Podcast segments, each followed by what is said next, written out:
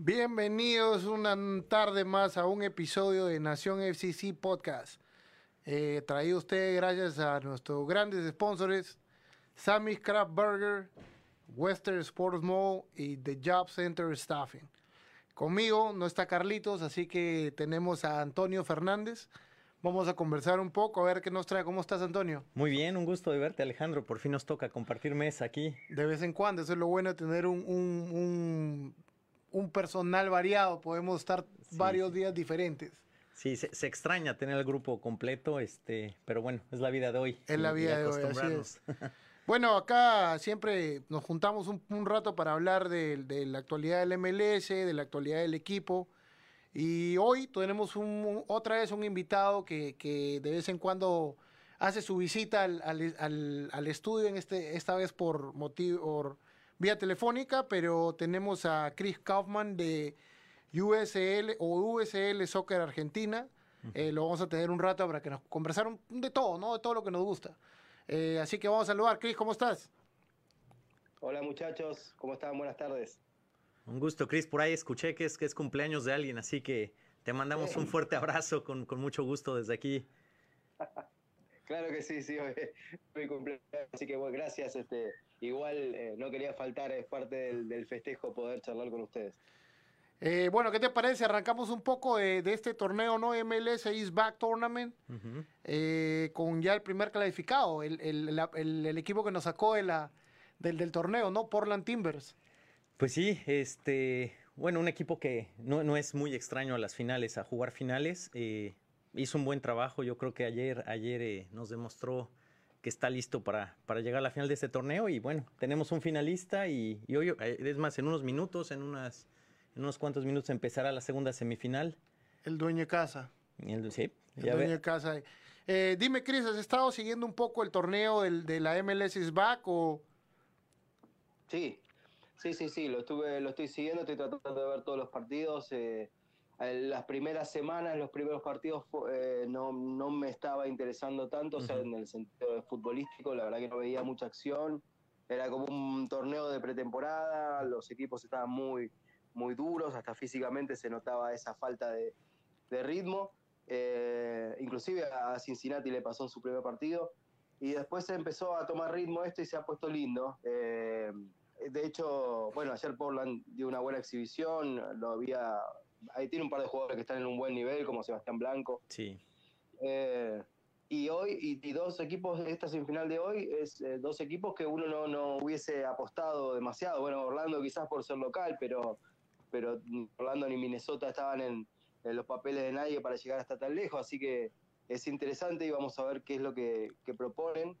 Eh, me parece un partido de esos que uno nunca sabe qué puede pasar, o puede ser un partidazo, puede ganar cualquiera de los dos, yo lo veo de todas formas un poquito más armado a Minnesota.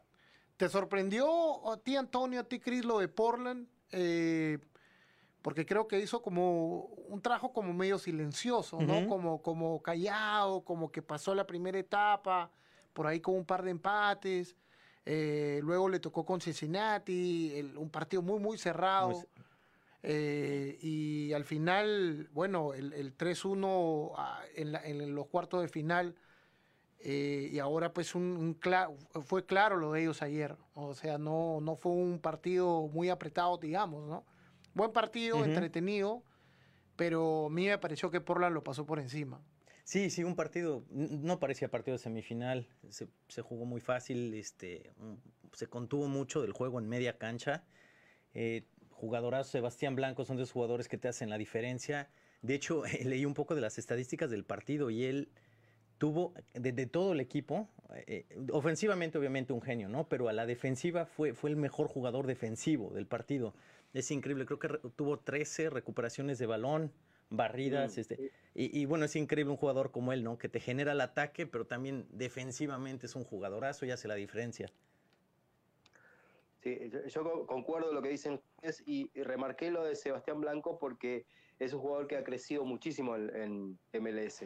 Es un jugador que acá en la Argentina era un, chico de marcada, marcadamente de ataque, digamos, era un jugador ofensivo, un jugador que, generaba eh, esas, esas pelotas de riesgo, el desborde, eh, en fin, y en, MLS yo veo un jugador mucho más completo. Justamente a, partir de estos números, de estas estadísticas de las que están hablando ustedes, marca que, que Seba se, se convirtió en, un jugador completo, un mediocampista completo, que inclusive puede llegar al gol. Y, y, para Portland ayer ha sido fundamental. Y el tema de Portland ha sido esto de, de ir de menor a mayor, es tal cual como lo han planteado ustedes. Empezó el torneo dubitativo, con poco ritmo, inclusive el partido con Cincinnati fue difícil, eh, y a partir de cuartos de final empezó a marcar diferencia. Entonces eso puede ser algo más que positivo para el equipo.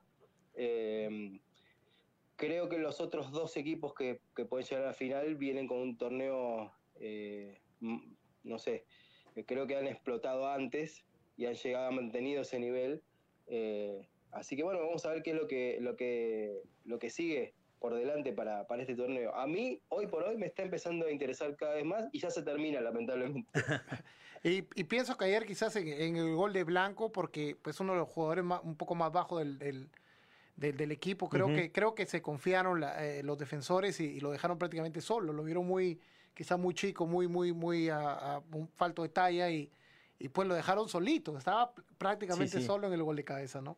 Digo, y, los dos goles en tiro de esquina, en balón parado. Muy bien, este tiene muy bien trabajado. Ahora, lo que se viene con Orlando y Minnesota, eh, pienso yo que es como un poco como, como el boxeo, ¿no? Los, estilos tan diferentes, ¿no? Tienes en el, en el boxeo tienes a alguien que es atacador y uno que es eh, contra, contraatacante, ¿no? Y, creo que aquí es lo mismo. Mientras eh, Orlando va muy rápido al ataque con Nani, con Dom Dwyer, eh, Minnesota creo que está utilizando, lo conversamos fuera de cámara, creo que una versión mucho más trabajada eh, y con quizá mejores jugadores en papel que lo que hizo Cincinnati, ¿no? De cuadrar los, como decían en la, televisión, cuadrar los 11 buses atrás y esperar un buen contragolpe. Obviamente con las cartas que tiene, ¿no? Porque tiene un Ozzy Alonso Que, que maneja la línea del medio campo muy bien, recupera muy bien a pesar de la edad y su y su veteranía, pero, pero maneja, eh, o sea, de una manera como un director de orquesta, ¿no? Recupera, sale muy bien.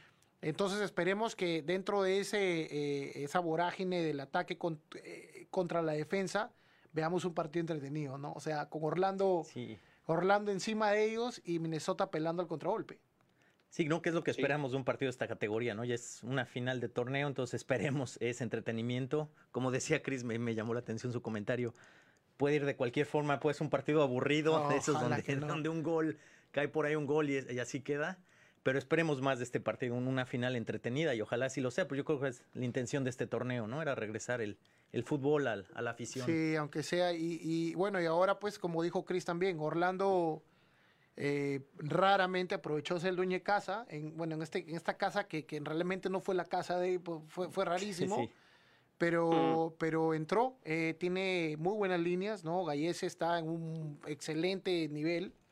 Eh, tuvo dos salvadas en, el último partido que, que fueron prácticamente salvaron el, el, el, empate. Claro. Y, y, de ahí, y de ahí se mueve muy bien para arriba, ¿no? Eh, teniendo un jugador de la categoría de Nani en el, en el nivel que llegue, porque pierde un penal y ahí va y lo patea y, con, la, con la misma tranquilidad, ¿no? O sea, eh, resetean muy rápido. Pero ¿tienes un favorito, Antonio? ¿Cris, tú? ¿Favorito? A ver, Cris, ¿tú, tú, tú que estás de cumpleañero. Eh, yo, eh, yo sigo bastante Orlando, ya hace años que estoy siguiendo Orlando y eh, es, un, es un equipo que a mí me genera mucha simpatía, la ciudad me genera simpatía, me gustaría que lleguen a la final. No, me gustaría también que llegue a la, final Minnesota por Adrian Heath, me parece un gran, un gran entrenador justamente ha sido el que llevó a, Orlando hasta MLS y, fue una verdad, es una verdadera gloria para el equipo de Florida. Eh, me parece que, es una, semifinal súper cerrada. Me quedo con Orlando, pero por una cuestión hasta familiar, diría, de, gusto por el lugar. Eh, no me, me, voy a quedar con el equipo Violeta. Ok, interesante. Antonio. Me, llama la atención Orlando también. El partido contra Los Ángeles eh, FC fue un partido muy sorpresivo de alguna forma. Yo creo que todos daban como finalista a, Los Ángeles FC, LAFC. Y se habló mucho, ¿no? De que LAFC era una línea directa a las finales. Eh, Orlando lo sorprende. Y, yo creo que tiene, tiene los elementos para, para, para campeonar. Eh, Portland ya tiene el colmillo, el colmillo retorcido en finales, así que eh, va, a ser una final entretenida. No sabemos todavía, igual nos da la sorpresa por ahí Minnesota, que también lo ha hecho muy bien. Y, bueno, yo creo que me quedo con eh, me quedo con Orlando también. Bueno, yo creo que yo, yo por preferencia personal y porque me fascina cómo juega Ozzy Alonso, es una de las posiciones que yo, que es la que yo jugaba prácticamente. Entonces, y pienso que maneja, y, o sea, la manera como se mueve el equipo en función a él es, es bien orgánica. Entonces, y cómo, y cómo, eh, y porque pienso que eh, FC Cincinnati va a eventualmente tratar de jugar o emular esa misma alineación, ese mismo estilo de juego. Me gusta más Minnesota, porque probaría que lo que se está tratando de llegar acá podría funcionar. ¿No? Eh, así que me, quedo con Minnesota eh, jugando la final con Portland, eh, pero pienso que cualquiera, si tanto Orlando como Minnesota van a ir un poco en desventaja en, contra de Portland. Creo que Portland tiene más equipo.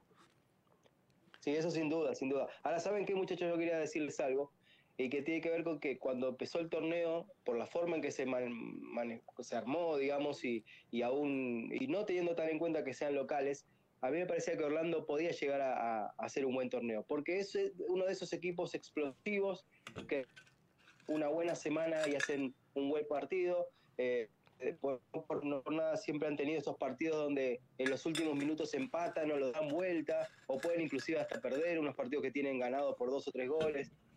Es, de esos equipos así cambiantes y, muy, muy de eh, por eso a mí me parecía que con un bien enfocados y con, eh, y con buen ánimo el equipo podía llegar lejos. Y no me equivoqué en ese momento cuando lo, cuando lo planteé este, era, era lo que estaba viendo. Por eso también le pongo ahí un, poroto, como decimos acá en Argentina, al equipo de Florida.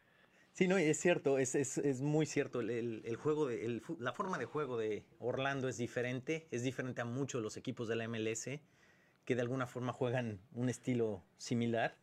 Eh, y es entretenido verlos jugar. Es un, fútbol, ah, no es tan europeo. Dinámico. es, muy dinámico, es, es entretenido. Sí, es, es buen.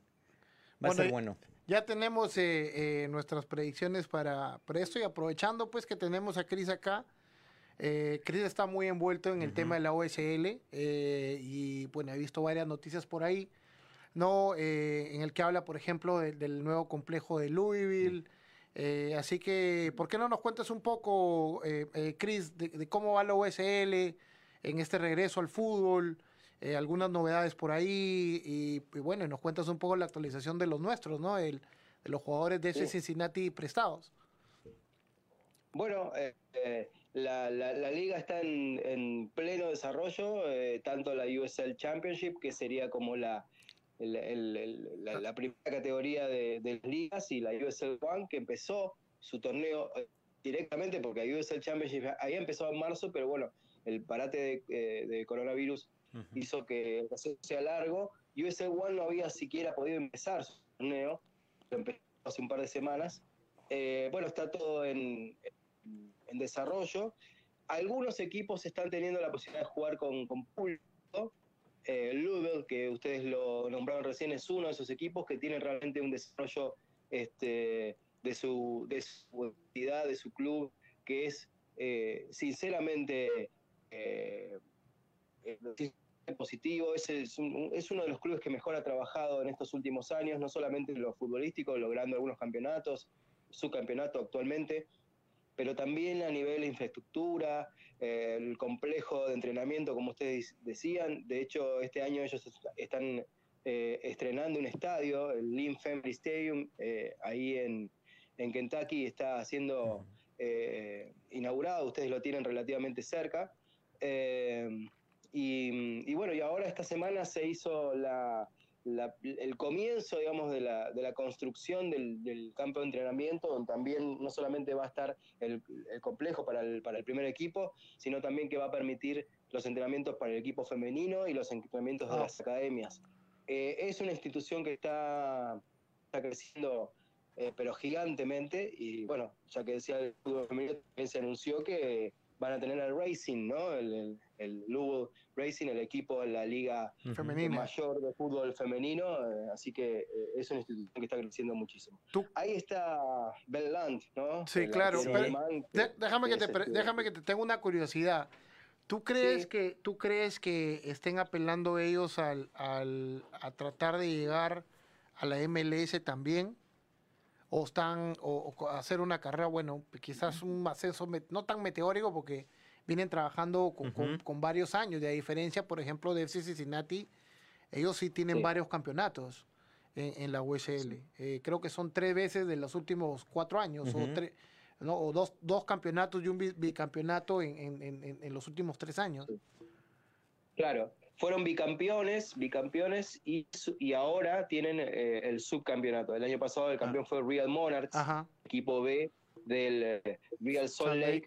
Em, y pero bueno, es increíble, ¿no? En tres años ganan dos veces y el, tercer año salen segundos. O sea, es bárbaro lo que vienen haciendo. Pero digo, futbolísticamente han generado un trabajo increíble, pero además como infraestructura, como club, como institución, como arraigo comunitario, vienen trabajando muy bien. Ahora, eh, claro, todo el mundo entiende que es una de las instituciones, como en su momento fue Orlando en la USL, que venimos charlando de ellos también, que tiene, digamos, por logros futbolísticos también, la, necesidad de pasar a la otra categoría, ¿no? Pero yo todavía no lo veo muy claro, porque lo que ha ocurrido además, que varios equipos que tienen relación con la USL están ya con sus proyectos confirmados para MLS, pero el tema de coronavirus también ha, ha ah, puesto algunos ingresos a la liga. Usted sabe, ¿no? Que Sacramento, que San Luis, que mm, Charlotte, todos son, eh, son franquicias que han tenido que posponer su ingreso porque por esta cuestión de año prácticamente perdido, que se ha dado este 2020. Así que creo que lo de Lugo es algo, mm, yo lo veo de aquí a unos cinco años, no, no antes pero que, su desarrollo indica, hasta económicamente, digamos, indica que, apunta a la, MLS, sin duda, eso está más que claro. Creo que hasta se lo han ganado. Pero bueno, no sé. Vamos a ver cómo Adelante, Antonio, dime.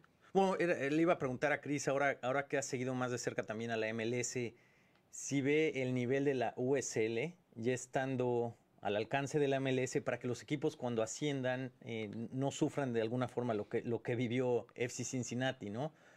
¿Tú crees que es mm. abismal la diferencia todavía o están los equipos a ese nivel? ¿De verdad funciona como ese semillero que, que, una, una, categoría inferior te, te genera para, para, la primera liga? Eh, yo eh, entiendo que no, que todavía los equipos, ese salto como le ha pasado a Cincinnati, digamos, eh, como le está pasando ahora. Bueno, son diferentes, pero como los que, los que tienen historia en la USL. Eh, son, son planteles que, que, es lo mismo que pasa, me parece, en, varias ligas del mundo.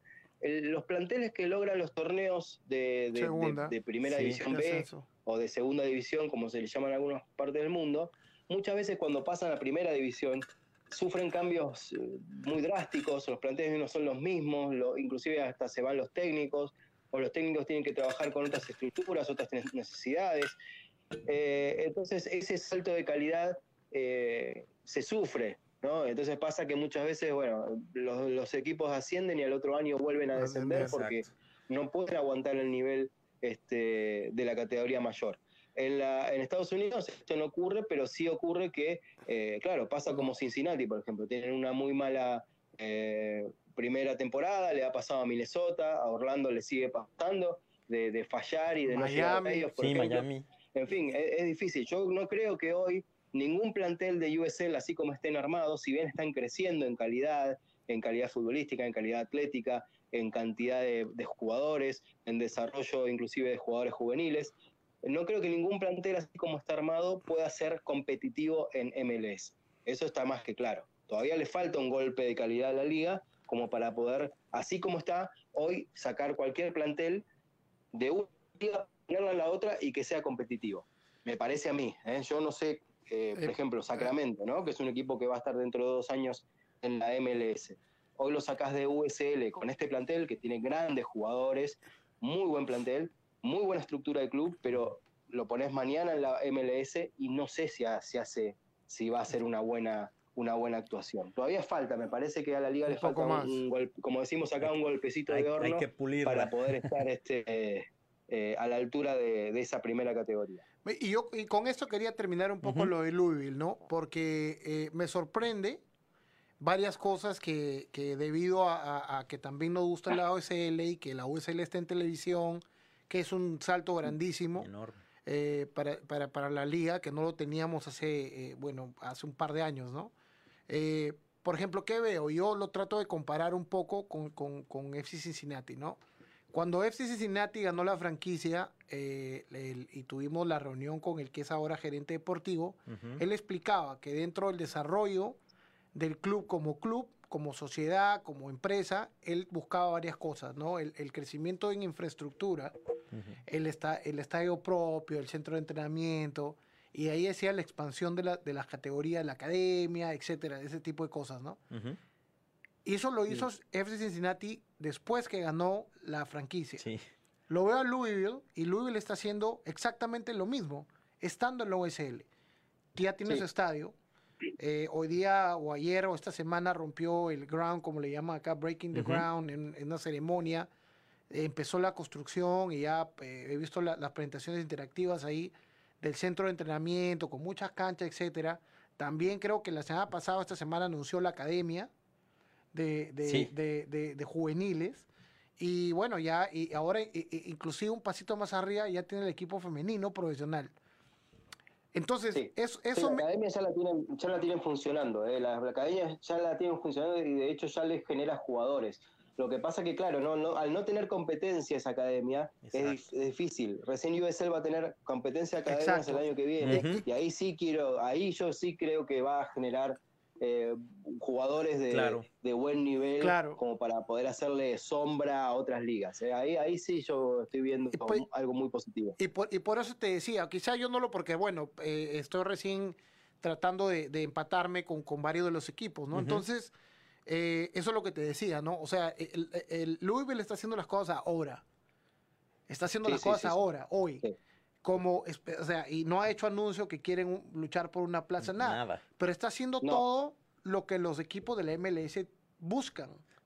¿Me entiendes? Teniendo todos esos niveles, academia, centro de entrenamiento de primer nivel, estadio propio, y ahora trae este o sea, un pasito adelante, la filial femenina en la, en la máxima liga.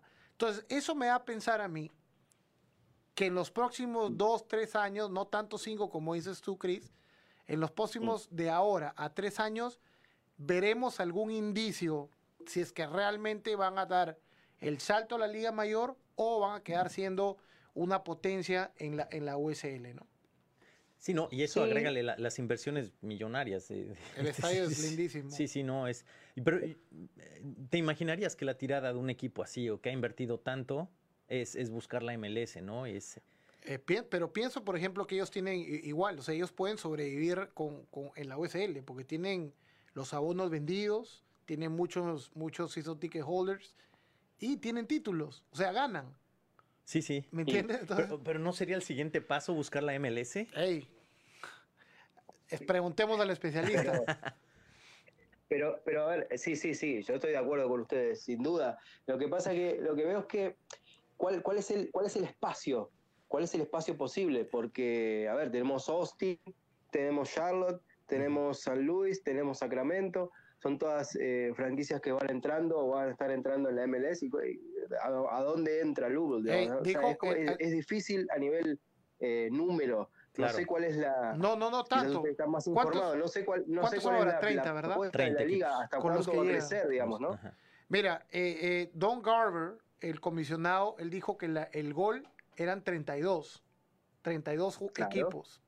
Y ahorita con los que entran, creo que somos 30. Entonces, todavía hay mm. plaza para vos. Pienso, creo que somos 30, no estoy muy seguro. Creo que con los cuatro que entran. Ahorita te checo el Porque éramos, a ver, seis grupos de, de, de cuatro son 24 y los dos que se fueron son 26. Más los cuatro que van a entrar son 30. 30, sí, sí, sí. Y, y él dijo que el gol era como llegar a 32 equipos.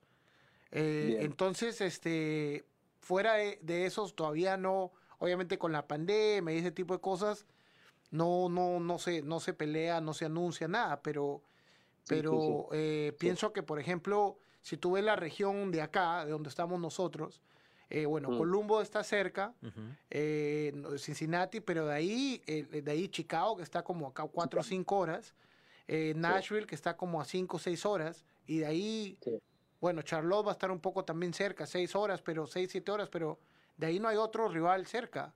¿no? Si tú comparas Los Ángeles, o, Los Ángeles va a tener tres, tres equipos, eh, ¿no? Eh, entonces, desde ese punto de vista, pienso yo que geográficamente tampoco no es tan loco pensar que Louisville con la infraestructura. No, para nada, para nada, no, estoy de acuerdo, estoy de acuerdo, sí, sí.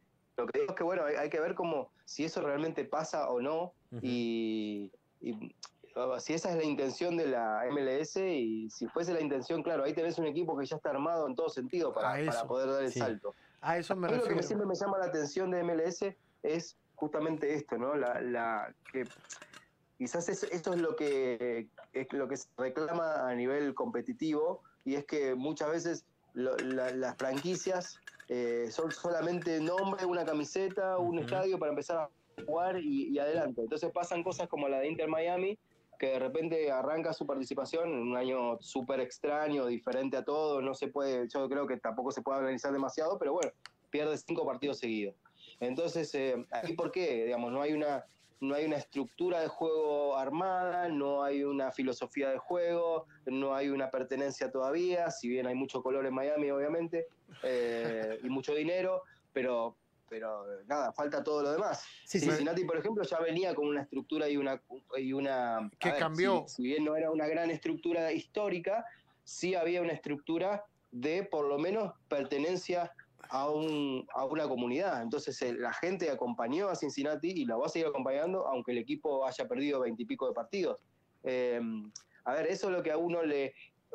A mí por lo menos no me termina de cerrar de la MLS la USL tiene una pertenencia comunitaria mucho más, mucho más eh, permanente y creo que inclusive la liga, y creo que lo hablamos la otra vez que, pude hablar con ustedes, la liga eh, acentúa mucho eso, busca mucho eso, la pertenencia por sobre todas las cosas, inclusive los equipos nuevos. Eh, entonces el Louisville es como el, el, gran equipo que ha hecho esto, ¿no? Ha generado un éxito futbolístico, pero a su vez ha generado eh, relaciones comunitarias, un estadio hermoso, las academias, ahora el equipo femenino y seguirá creciendo. Y bueno, claro, si quieren seguir creciendo, lógicamente el salto tiene que ser a la, MLS, por una cuestión lógica de negocios inclusive. Claro. Definitivamente. Bueno, eh, ya dejemos hablar tanto de Uber porque, bueno, sabe que es el rival, es el rival de nosotros, tenemos que pasar al, a lo siguiente. Cuéntanos un poco más de la liga, este, eh, Chris, porque bueno, hay, que, hay que recalcar también que, que eh, han regresado a jugar en algunos mercados con público. Sí, sí, sí, hay, hay, varios equipos que han empezado con público, eh, es uno, bueno, claro, eh, pero bueno, hay otros equipos que han, que han armado sus partidos este, con público, obviamente respetando los protocolos de seguridad e higiene reinantes en esta situación tan particular que estamos viviendo en todo el mundo. Eh, Tampa, por ejemplo, es un equipo que lo hace. Bueno, hay, hay varios equipos más que están intentándolo, otros lo plantearon y luego, al ver que los casos, los números y los porcentajes de contagios no bajan, eh, han tenido que suspender la posibilidad de, los partidos con público. Hoy, por ejemplo, me llega la noticia de San Antonio, una franquicia que tiene cuatro jugadores argentinos y que sigo muy de cerca y tengo muy buena onda con, la gente de Texas, eh, ha decidido que todos sus partidos de agosto, que tenía tres partidos de local, se jueguen sin público. Eh, entonces, bueno, eso es algo que está hoy, es como un claroscuro en, en la liga, porque por un lado hay muchas o varias franquicias que han logrado tener público en sus partidos y otras que lo han logrado y que han tenido que ir hacia atrás. Los partidos se van a seguir jugando, pero sin la posibilidad de la presencia de público, ¿no? esto, esto creo yo que... Hay, y hay algo más, muchachos, que, que está pasando y que ocurre que cuando aparece un caso positivo de coronavirus, dentro de las organizaciones se suspenden los partidos. Ha llegado el caso hace nada, días nomás, eh, el partido entre Los Ángeles 2 y, Sacramento Republic se suspendió cinco minutos antes de que empiece el partido. Los jugadores ya estaban cambiados, estaban haciendo el, precalentamiento, estaban por salir a, jugar y estaba empezando la televisación de, ESPN Plus y, el partido se suspendió porque llegó el estudio de, de COVID de, del equipo de, Los Ángeles y, se, supo que, algunos miembros de la organización habían dado positivo, por tanto suspendieron automáticamente el partido. Yo tengo la, posibilidad de charlar con algunos muchachos de Sacramento, tengo hay algunos amigos que están, algunos jugadores que son amigos y alguna persona del, cuerpo técnico, y me dijeron que nunca en sus carreras les pasó algo parecido, ni siquiera cuando jugaban en el barrio. Esto tener que suspender es que, fue algo insólito, increíble y que bueno, son las reglas, ¿no? Hoy es así. No hay, más. Eh, son las reglas, la liga la está, la está respetando a raja tabla y faltando cinco minutos para empezar este partido, el partido tenía un horario creo que las 11 de la noche aquí en Argentina, bueno, 22-55 se suspendió ese partido. Digo que me parece excelente que se mantengan estas medidas eh, sanitarias. Estamos eh, literalmente seguimos en una pandemia, activa donde vemos que los casos continúan subiendo.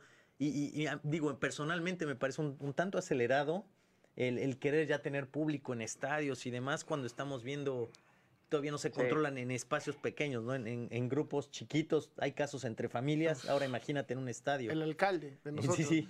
Pero mira, eh, eh, yo pienso que de todas maneras el, el hecho de, de, algunos mercados haber arrancado con satisfactoriamente o exitosamente los partidos con público, pienso que la MLS debe estar mirando eso también, porque ellos estamos a, la final del, del, MLS Back es el lunes, el martes, el lunes o martes. Sí, sí, sí. Y, y, y, ahí supuestamente después de eso el, eh, arranca, nuevamente la liga. Entonces pienso que, que está ahí como que la, gente del MLS que toma las decisiones deben estar eh, siguiendo un poquito esto para, para quizá tomar como ejemplo algunas cosas, ¿no? No, y pensar que regresan y salen de esta famosa burbuja, ¿no? Porque han estado bajo eh, medidas extremas de seguridad y control. Eh, ¿Cuál, cuál es el, el este, los equipos que jugaron con, con público, eh, Cris? ¿Sabes si hubo una un porcentaje de capacidad o, cuáles cuáles fueron, cómo definieron?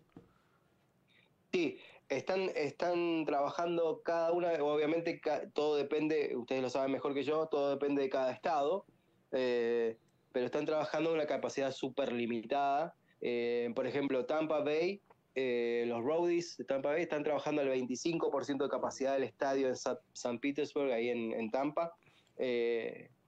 por ejemplo, San Antonio estaba también al 25%. Eh, los switchbacks de Colorado Springs creo que también estaban algo así como 30-40% de la capacidad, depende lo grande del estadio. Y hay otros que directamente dijeron, no, vamos a jugar pero sin público, no, no ningún problema. Y, creo que la, esto que estaban hablando ustedes se está respetando muchísimo y está funcionando. Todo lo que es el, sistema, digamos, el sistema de control está funcionando bárbaro porque, eh, bueno, de hecho, como les digo, se suspenden los partidos, e inclusive hasta un ratito antes de empezar. No hay ningún problema. Acá nadie pone el grito en el cielo, acá todos aceptaron esto. Es, el, están tratando de cuidar cada uno de los detalles para que no haya ningún tipo de problema. Ahora, futbolísticamente, esto trae algunos problemas. Y es que eh, hay equipos que tienen, han jugado un partido, otros equipos tienen cinco ya, otros que planifican una semana con tres partidos en, en, siete días y luego finalmente juegan uno. Eh, tengo por, por, fuente, digamos, por buenas fuentes, que, esto genera que los jugadores no se terminen de concentrar, oh, salen partidos extraños. Hay, pocos, hay pocos equipos que han mantenido su línea de juego en, estas semanas. Entonces, a ver, es un, es un experimento eh, que futbolísticamente no está cerrando del todo. Sí organizativo y es, tal cual como dicen ustedes, es evidente que la MLS va a mirar el ejemplo de la USL pero a nivel futbolístico, eh, la verdad que Esta, esta falta de ritmo está generando que algunos partidos o algunos equipos no estén rindiendo todo lo que pudieran. Que lo, lo, estamos ya empezando a ver normal de alguna forma, pero si te pones a pensar hace unas semanas iniciando el MLS is back, Dallas quedó fuera y tuvieron que reestructurar el grupo. También a la hora, a la misma hora, el eh, día del partido. Exactamente. por ahí Chicago tuvo que cancelar el partido en la mañana o este, Toronto, ¿no? Y, y quizá eso lo afectó, por eso porque tuvieron que levantar jugar, o sea, se prepararon para jugar y le dijeron ya no juegas, ¿no? Entonces, este, sí es cierto. Sí, sí, merma. Claro, y, y, y, bueno, pero es, la, es el nuevo normal. Es lo que vamos a tener que ver de ahora en adelante, ¿no? Claro, claro. Eh, eh, ahora, el, dividieron un poco el torneo como en grupos, ¿no? Para evitar un poco los viajes largos. El, y al final, ¿se va a hacer un playoff? ¿Qué, qué, es, lo que, qué es lo que va a pasar? Eh, ¿Ya hay algo definido o, o, se va sobre la marcha? No, no, no, eso ya está, ya está dispuesto, digamos, se, se armaron los grupos a un estilo parecido. Digamos, la cantidad de, equipos este, eh, es más o menos de, 4, 5, 6, como ha pasado en el, en el, torneo. torneo. de vuelta de la MLS, pero obviamente la, la lógica de estos grupos es, geográfica. Eh, para que los equipos jueguen cerca, tienen que completar 16 partidos cada equipo. Algunos equipos habían jugado ya antes de la suspensión dos o tres partidos, otros no, otros no habían, no habían siquiera empezado o habían jugado uno. Eh, se repiten muchos partidos. Eh, está bueno eso también porque hay varios clásicos, clásicos de estado, eh, clásicos de ciudad que se, empiezan a dar y hay esa pica, digamos, de, que, tanto nos gusta a los futboleros. pero, pero sí, y luego de, esos, de, esas, de, esas, este, de esos grupos van a salir los dos primeros y se harán los playoffs como, como se hace habitualmente. Ahí que... El, el octavo con el, primero, y así, ¿no? Y así hasta llegar a la final. Supongo que quizás esperando que para esa época un poco ya pase la, la un poco baje la pandemia para, para poder viajar, porque imagínate, Tampa y juega con Sacramento, está un viajecito largo, ¿no? Pero... Claro, pero a ver, ahí, ojo. O, lo van a hacer en un solo Tampa y Sacramento podrían encontrarse solamente en una hipotética final. Claro, exacto, sí, sí, sí. digamos, los del este solamente van, a jugar todos sus playoffs con los del este, que es lo que pasa siempre igual, ¿eh? siempre es así, y los del oeste con los del oeste. Se van, se van eliminando al estilo de NBA, por ejemplo, y, y, y, jugar y juegan la final, digamos, los campeones de conferencia. Y se, y se habló, quizás, ¿tú piensas que la posibilidad de que los playoffs se jueguen en una burbuja? Se, se habla de eso y, de hecho se, se ha eh, comentado. Sí en la MLS se ha comentado. En la OSL no sé. Eh, no, em, en, en, USL no, no, no, yo por lo menos no lo, no he visto. Eh, MLS sí, y bueno, puede, puede ser una buena opción para... Eh, este torneo le ha gustado mucho, ¿eh? Este torneo que se está dando en MLS me le gustó mucha gente. Cuando empezó no, no, lo quería nadie y ahora hay un montón de gente que dicen vamos a repetirlo el año que viene. es que, es que, es que funcionó como, como, como bloqueo. Eh, como televisa, televisado fue, fue fantástico, la infraestructura que tiene Orlando permitió. Claro. Eh, lo único un poco que le juega es quizás cambiarlo de fecha, ¿no? Hacerlo un poco más en noviembre, pues un poco menos caliente, que era la, crítica más grande, los partidos a las 8, 8 de la mañana, de la mañana, ¿no? Pero, pero bueno, ahora eh, sabemos que Chris está de cumpleaños, así que no lo, no lo queremos tener mucho tiempo, pero a ver, ¿qué sabes de los jugadores de los nuestros, Chris? Bueno, eso iba, a, eso iba a apuntar porque ha sido bastante dispar la, participación de los cuatro muchachos que tiene prestado Cincinnati en la USL. Por ejemplo, para que se den una idea, Rey, Ortiz ha jugado dos partidos. Eh, eh ha jugado ya. Eh, luego ha jugado cinco partidos, pero él ha, atajado en cuatro. Eh, Rashan Deli ha jugado en dos partidos y Hassan eh, Dam ha jugado solamente un partido. El, mañana está jugando su segundo partido recién, porque el primer, los, los el primer partido de Miami en la, en la, liga de Miami FC, él no había jugado. Eh, a ver, Land viene teniendo una temporada irregular como su equipo. Eh, tuvo un primer partido raro, extraño, el, el, debut del Lynn Family Stadium fue un partido muy raro para el equipo, lo pierden con Pittsburgh, Pittsburgh gana una verdadera, una verdadera clase de fútbol, eh, pero no de fútbol así, sino de aprovechar el, error del rival y todos los errores tenían que ver con desajustes defensivos, malas salidas, en donde LAN tampoco dio mucha respuesta. Y, y, esos errores defensivos de coordinación, de intentar intentan salir jugando, cosa que es muy positiva, pero hay que saber hacerlo. Claro. Eh, bueno, terminan en, ah, o vienen terminando en goles de los rivales. Eh, el, segundo partido de este, de este reinicio lo pasa en el banco y luego vuelve a atajar. El su vuelta es un triunfo, es un 1 a 0, mantiene su, arco en cero y, sobre el final del partido dio algunas respuestas ahí, tuvo unos reflejos, unos centros, estuvo bien, pero luego el último partido este, contra el Sporting Kansas City 2, eh, otra vez fue un partido de, muchos errores defensivos donde él también participó de forma negativa. Así que con muchos altibajos, el, comienzo de, o el recomienzo de temporada para el arquero que tiene Cincinnati ahí prestado en Lugo. El Rey Ortiz, em, yo creo que es un chico, y ustedes van a estar de acuerdo conmigo, que es un chico que tiene un futuro inmenso, es un gran jugador de fútbol, con una calidad y una, una sensibilidad del botín que llama mucho la atención, con mucho, con mucho ímpetu también. Pero bueno, el planteo de Charlotte en este momento es, es raro, porque tiene un plantel muy interesante, tiene un plantel para salir a, ganar, pero le ha tocado dos partidos de visitante en su vuelta. Ha tenido que ir a Memphis, se ha tenido que ir ayer a Birmingham, a, Alabama, a Birmingham. Y, y, en los dos partidos hay como, una, como un miedo escénico, una, una poca propuesta ofensiva por lo tanto, Rey ha tenido que estar en el banco, entra cuando el equipo ya eh, está perdiendo, es difícil. ha hecho el mismo cambio los dos partidos. la semana pasada eh, entró, entraron Sabela, el argentino Valentín Sabela y Rey Ortiz juntos, uno por cada lado. Rey en general está jugando mediocampista por derecha, un poquito más adelantado, o por izquierda y Valentín por derecha. Contra Memphis este cambio le funcionó bárbaro porque han jugado muy bien los dos, se entienden, se buscan. Con Enzo Martínez, el uruguayo, se, buscan. con, con Kelly, uno de los grandes jugadores, Kelly, uno de los grandes jugadores de, goleadores de la liga, se buscan. Eh, entró muy bien y le, sirvió a Charlotte para empatar el partido, pero ayer fue una goleada 4-1 en contra y evidentemente Rey no entró cómodo porque ya está, el partido estaba definido. Cuando entró estaban perdiendo 3 a 0 y fue difícil. Eh, pero bueno, creo que tiene que ver con el planteo, con la forma, la filosofía de juego. Una filosofía que hoy por hoy, con el plantel que tiene, no busca el ofensivo, es raro con jugadores como Rey Ortiz. Entonces, yo creo que con una, con una propuesta un poquito más eh, mm, valiente, eh, Rey va, a hacer una buena campaña en Shaq. Así que, bueno, sigo, les cuento sobre Rajan Dali, que se fue a Las Vegas lo charlamos ahí en la interna. Este, es un equipo raro Las Vegas, muchachos. No sé si ustedes lo han visto.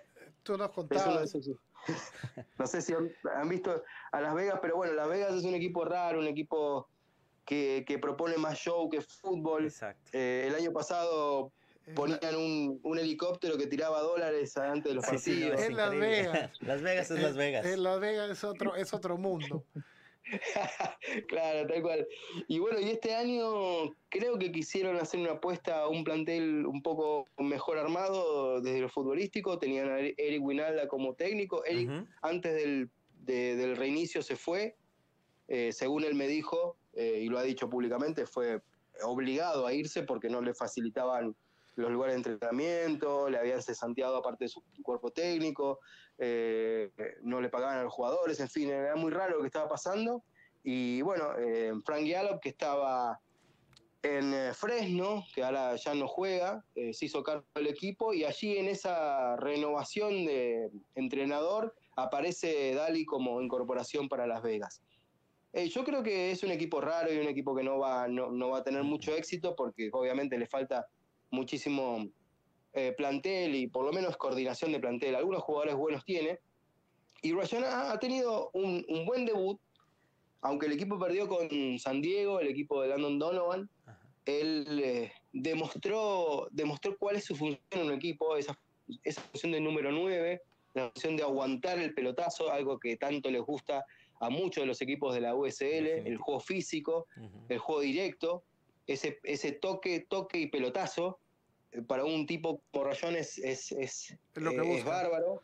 Eh, y lo demostró inclusive con el, primer gol, él debuta con un gol que es un gol clásico del número 9, digamos, ¿no? Un penal errado de su equipo, el rebote queda ahí en el área y él la empuja.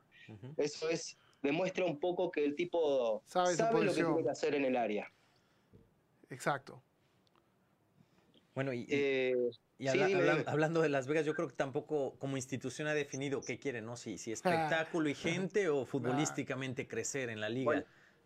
Entonces, eso, eso yo creo que afecta a los jugadores otro también. De otro de, los de, de, las franquicias que podría aparecer a la MLS, ojo, eh, puede ser. de hecho, se habla bastante, ¿no? Claro, tendría que, tendría, o sea, tendría que, que definir un poco más que lo que quiere. si quiere ser un típico, como todos los equipos que alguna vez han pasado por Las Vegas, creo que los únicos que se han mantenido son los, los equipos de, de, de, de Lingerie Fútbol eh, que es un es este mitad circo y mitad modelos y mitad este, ¿entiendes? O sea, no, no tiene nada que ver con el deporte.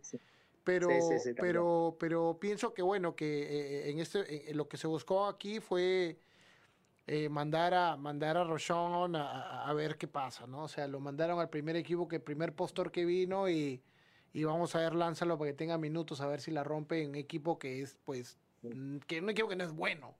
Sí, sí, o sea, no, es, un equipo más en la liga. Dime. Sí, pero atención, atención porque, a ver, para un jugador como, como Dali, me parece que es, e, es una buena experiencia. Por porque supuesto, va a tener minutos, eh. porque no tiene nadie que le haga sombra en ese puesto. Va a tener minutos.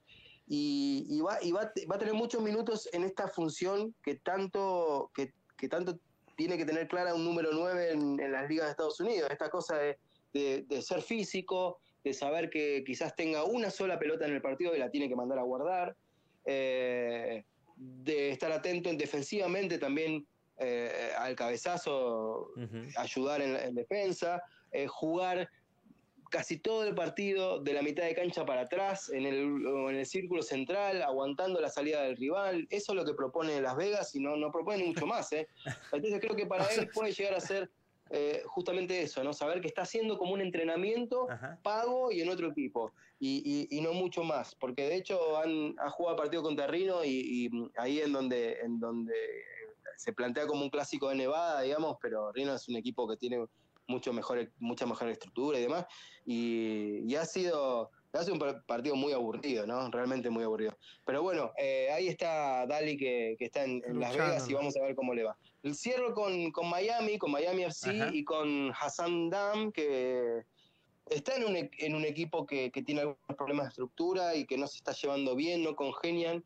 Y, y en fin, el partido contra, contra Atlanta United 2 del otro día fue eh, fue difícil de ver, fue difícil de ver. Defensivamente han habido errores terribles y él fue parte de esos errores. Lo veo muy, muy poco, eh, a ver, ¿cómo decirlo? no Con falta de ritmo, esto es más que evidente, pero con algunos errores de concepto infantiles que, que me llaman la atención para un jugador que aspira a jugar en MLS, ¿no? Eh, de, alguna forma se ve novato. Salir a cortar centros a muchos metros de distancia, perder la marca. No ha sido un buen partido para. Ojalá que mañana, cuando enfrenten a Tampa Bay Rowdies en un clásico de Florida, eh, pueda revertir esto y jugar mucho mejor. Enfrente, enfrente de su ex compañero eh, Forrest Lazo, ¿no? Pero eh, para terminar, para terminar, o sea, lo, lo, de Hassan Mendam fue una, fue una una decisión para, decepción para todos, porque si te recordamos fue escogido en el draft, en una oportunidad que te da, que tú, tú escoges jugadores que te van a ayudar a hacer una mejor franquicia. Eh, lo trajimos, nunca jugó, lo prestamos dos veces, no lo regresaron, o sea, fueron, creo que no, jugó muy poco en los, en los que fue en los equipos que fue prestados y ahí regresó acá, lo volvió a prestar, pero yo creo que, bueno, el, el, no, no luce muy bien para, para Endam, ¿no? Y pienso que pasa un poco por el tema mental. Eh, y, creo que no, Está como en un limbo, ¿no? Entre la USL y la MLS y ni aquí ni allá. No termina de encajar, ¿no? Y no termina de encajar. En si tú piensas, los jugadores que van del MLS a la USL se, espera que sean eh, refuerzos, jugadores de, de, que, que levanten la categoría de tu equipo y si vas y demuestras, se sabe, y ese partido con Miami, como dice Chris, era, era para llorar. Era como para, de verdad. Bueno, y eso fue muy malo, fue muy malo. Ojalá que mañana pueda levantar un poco su, su nivel porque realmente lo necesita el equipo, sobre todo en un clásico ahí donde hay mucha historia y ahí se están tirando con todo en, las redes sociales los hinchas. Bueno, Cris, ¿sabes qué? Muchísimas gracias por estar con nosotros hoy. Eh, de verdad que apreciamos que no es un tiempo, que, que, que pases un excelente cumpleaños ahí. Con, eh, si hay mate, si hay mate, si hay choripán, choripán. si hay chicken finger, chicken finger. tengo el Zoom abierto en la computadora con toda mi, mi familia que me están esperando para soplar la velita y, y algunos amigos que se conectaron. Eh, me estoy sorprendiendo ahora la gente que veo conectada porque no lo puedo creer. Así que bueno, muchas gracias Por, por, este rato poder charlar con ustedes, muchachos. Te, dejamos disfrutar y que se repita. feliz cumpleaños. La próxima vez que hablemos ya estarás más viejo y más este más, más, más sabio. Cuídate, Cris. Muchas gracias. Un abrazo. Gracias, chicos. Un abrazo para todos. Bueno, interesante, ¿no? muy, muy interesante lo, que nos cuenta Cris. Justo hablando del tema del regreso a la liga, eh, empalmando un poco eso, eh, recibimos, yo recibí un, correo eh, como parte de, que soy eh, propietario de abonos del equipo, una encuesta del equipo en donde nos preguntaban diferentes preguntas generales acerca de regresar a jugar con público, ¿no? ¿Irías, no irías? Etcétera, etcétera, ¿no? De la misma manera, te contaba fuera de cámaras que... Eh, eh, más o menos en marzo, en abril o en junio, por ahí nos llegó un correo diciéndonos qué quieres con lo que pagaste este año, si quieres que te lo devolvamos o lo, hacemos el, el, rollover o el, lo traspasamos para el otro año, ¿no? Pienso que las dos cosas van un poco entrelazadas, ¿no? La primera es, puesto que si yo escogí rollover, se los pasé el otro año, entonces el otro año voy a pagar un poco menos. Pero eh, me pareció un poco raro, ¿no? Dije, bueno, ok, parece que vamos a empezar a jugar. Sí. Eh, junto con eso leí eh, hoy o ayer que el eh, UC, que es donde jugaríamos, decía que para el fútbol estudiantil, para el fútbol universitario, iba a habilitar solamente el 25% de, de capacidad. Así que, ¿cómo será el regreso con público? Es, es, todo, todo es incierto, ¿no? Y creo que lo platicamos hace meses, decíamos, es incertidumbre, no se sabe. Seguimos viendo cambios el día a día. Eh, pero se ve que hay intenciones. Yo creo que hay, eh, el torneo de MLS is back fue una prueba para esto. Ahora lo vemos con USL. Se están haciendo pruebas en otros deportes también. Para ver. Y, veremos. Eh, yo creo que va a ser muy difícil hasta que no haya una vacuna y haya otras soluciones. digo que eso ya no tiene, eso es extra deporte, pero yo creo que va a ser más seguro, ¿no? pero es bueno que los equipos empiecen a, a, pensar, a, sea, a ver, ¿no? Y las preguntas era, ¿irías, no irías? ¿Te molestaría que te tomen la temperatura? Eh, te, ¿Cómo, cómo te, te, distanciarías?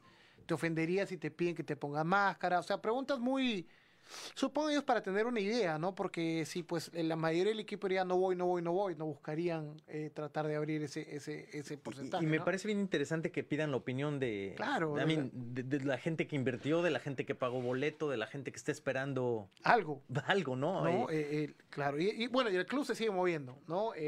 vimos los videos del de los, los, jefes de barra poniendo simbólicamente eh, los primeros asientos de con sus chalecos de, constructor y claro poniendo lo, eh, lo, que se dice la, la, primera parte del Bailey que, que va a estar parados no el, el, esto y continúa. Eh, yo justo ayer también renové renové mis, mis, mis, mis sitios y y cuando estaba tratando de escoger ciertos sitios para los club seats que se dio este año era bien era era ya las secciones eran muy poquitas y estamos a un mes o sea, hace un mes se abrió eh, los que podían renovar y dependió de tu prioridad, etcétera, ¿no? Entonces, eh, el, equipo todavía está atrae. Eh, te digo, los club seats estaban bastante vendidos y todavía tienen hasta septiembre que han dado sitios. Yo creo que no llega. Pero esto se va a significar que uno de cada cuatro juegos vas a tener la oportunidad de usar tus asientos o... Bueno, de este año yo creo que lo que van a hacer es simplemente lo que hiciste este año, lo perdiste. O sea, si eres hizo tico gol este año... Que tiene sentido. No hay, porque ya tú escogiste que te devuelvan la plata o que lo pasen al otro año, ¿no? Entonces ya ese dinero ya se fue de una u otra manera, ¿no? Yo pienso que si abren y lanzan el, el eh, abren para un 25%, pienso que debe ser como una lotería, van a ir igual por prioridad y se van vendiendo, se van vendiendo, se van vendiendo, ¿no? Y, supongo que eh, deben tener algún tipo de control, que si fuiste este, este, este partido, entonces alguien más tiene la opción para el, para el siguiente partido, ¿no? El, Eso es lo que yo pienso que debe hacer y pienso que es la única manera de tener cierta logística también eh, válida, ¿no? Pero, pero igual, el equipo sigue avanzando, sigue vendiendo entradas, ya, eh, ya te digo, eh, los, los club seats ya se están vendiendo, se siguen vendiendo.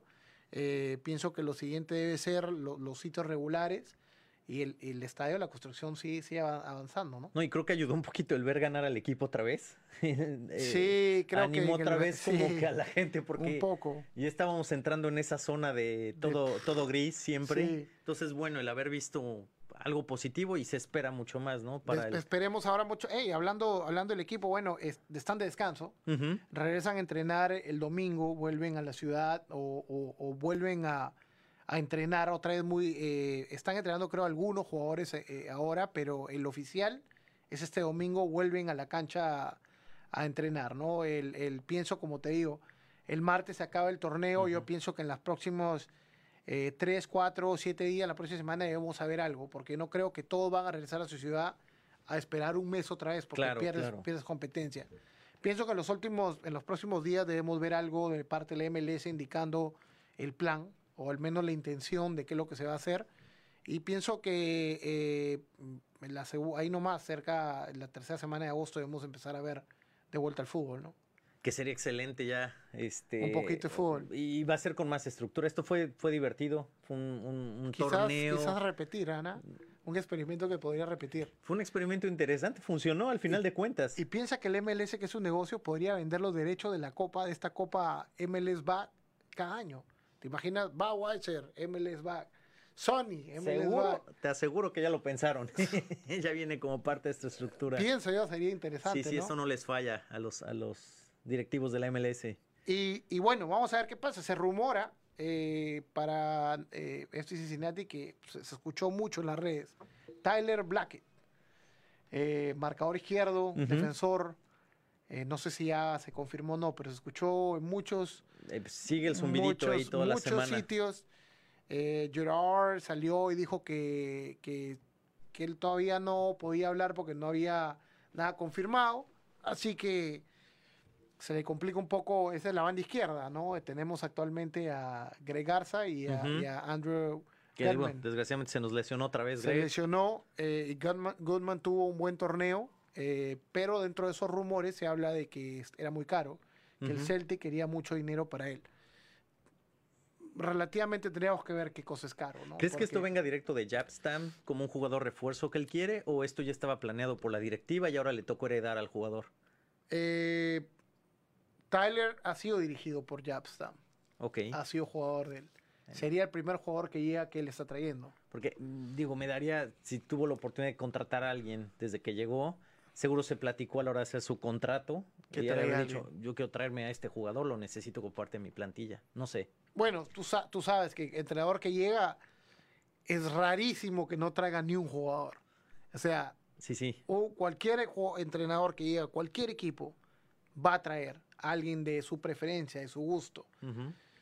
Pienso que la banda izquierda a mí no me parece ahorita en este momento una prioridad porque pues no hay dos jugadores, pues Goodman tuvo un buen torneo y se espera que Garza pues recupere un poco la mejor forma que él ha tenido, ¿no? Pero tampoco me parece una, o sea, una prioridad grande, ¿no? Pienso que eh, con la lesión de, de Locadia se, se, sintió un poco la presencia de otro delantero, ¿no? Eh, porque Brandon Vázquez, la verdad que no tuvo muchos minutos en el torneo y pienso que a lo mejor no es del, del gusto del entrenador. Entonces, hubiese pensado que el primer refuerzo de él iba a ser alguien de su completo eh, eh, confianza y alguien que le ayude a definir partidos.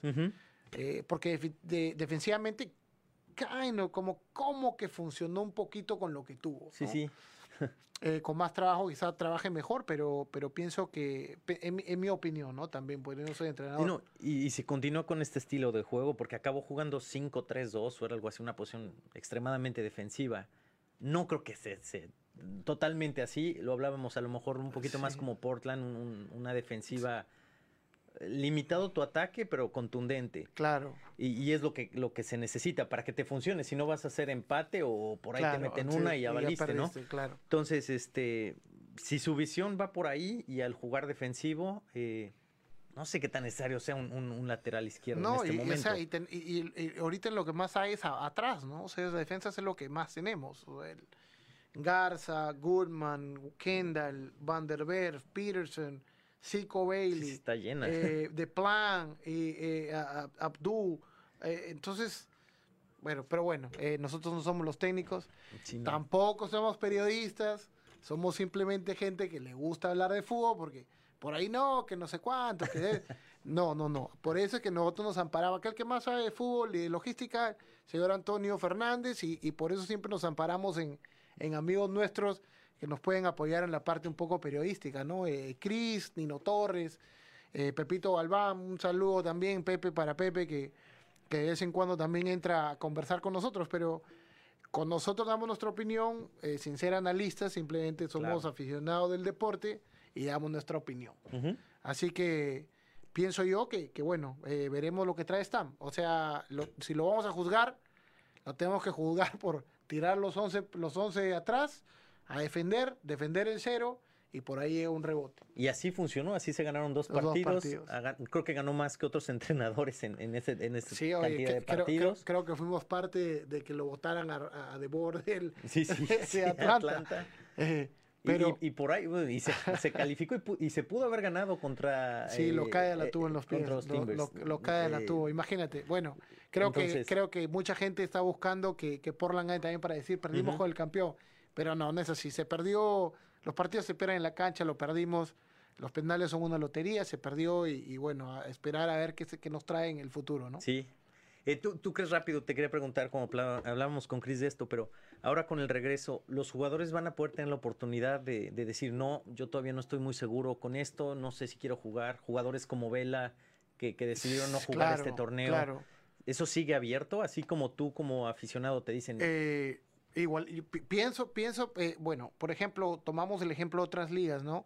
La NFL, eh, la, Liga de Fútbol Americano, está permitiendo. Y tú ves, todos los días veo un jugador diferente que dice que él no va a jugar la temporada. Sí, sí, es increíble. Y la temporada aún no empieza. O sea, está renunciando antes de siquiera empezar. No les han dicho que van a jugar sin público.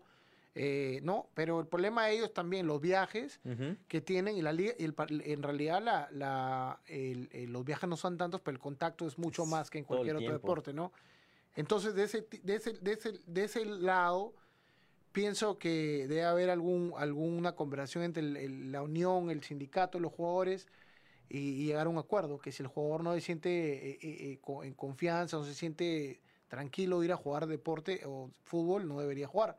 Y pienso que es lo correcto. Sí. Pienso que es lo correcto. O sea, este es un deporte, eh, son profesionales, pero de la misma manera, tú no quieres tener un profesional o un empleado tuyo que no esté, que no esté contento de, o no, esté, no se sienta bien de venir a trabajar, ¿no? Entonces, eh, eh, porque el fútbol es también mental. Claro. Si mentalmente no estás bien, no vas a, no vas a desarrollar tu juego como debería ser. Así que pienso desde ese tipo, desde ese punto de vista que entre el sindicato y la MLS en llegar a un acuerdo, en el decir, oye, ¿sabes qué? Si no quieres ir a jugar o no te sientes, pues. Ahora, ¿será eso por la temporada? ¿Será eso por partido? ¿Será eso por decir, oye, a Cincinnati yo no voy? Oye, no quiero ir a jugar con, Miami? ¿Cómo, será? No sé. Sí, sí, no sé. Es, interesante ese tema. Eh, no sé. O sea, le permitieron a, no ir a la, a la burbuja, pero no sé cómo se manejará en el futuro. Y, y, aparte, las presiones que va a haber de sponsors, ¿no? Los patrocinadores tienen mucho que ver en eso. Te di millones de dólares por este jugador. ¿Y cómo? Se imprimieron 7 mil millones de camisetas. sí, va a ser con tu camiseta de vela y nadie juega. Sí, sí, es, digo, hay, mucho en juego. Y a, muchísimo ver qué, juego, Muchísimo hay que se decide. Eh, bueno, el, el, esperemos a ver, a ver, veremos este el otro partido de la semifinal. Eh, no tenemos más con... con Están empezando. No sé si todavía hay información, ya, ya van 20 minutos del primer tiempo. Uf, esperemos. Así que bueno, con esto nos, despedimos. Eh, gracias nuevamente para, por ver acá Nación FCC Podcast, siempre traído por nuestros grandes sponsors que nos ayudan a poner esto eh, en pantalla para ustedes, ¿no? Eh, Sammy's Craft Burgers, eh, Western Sports Mall y The Job Center Staffing. Así que un gusto otra vez. nos vemos la próxima semana. Hasta luego, gracias a todos.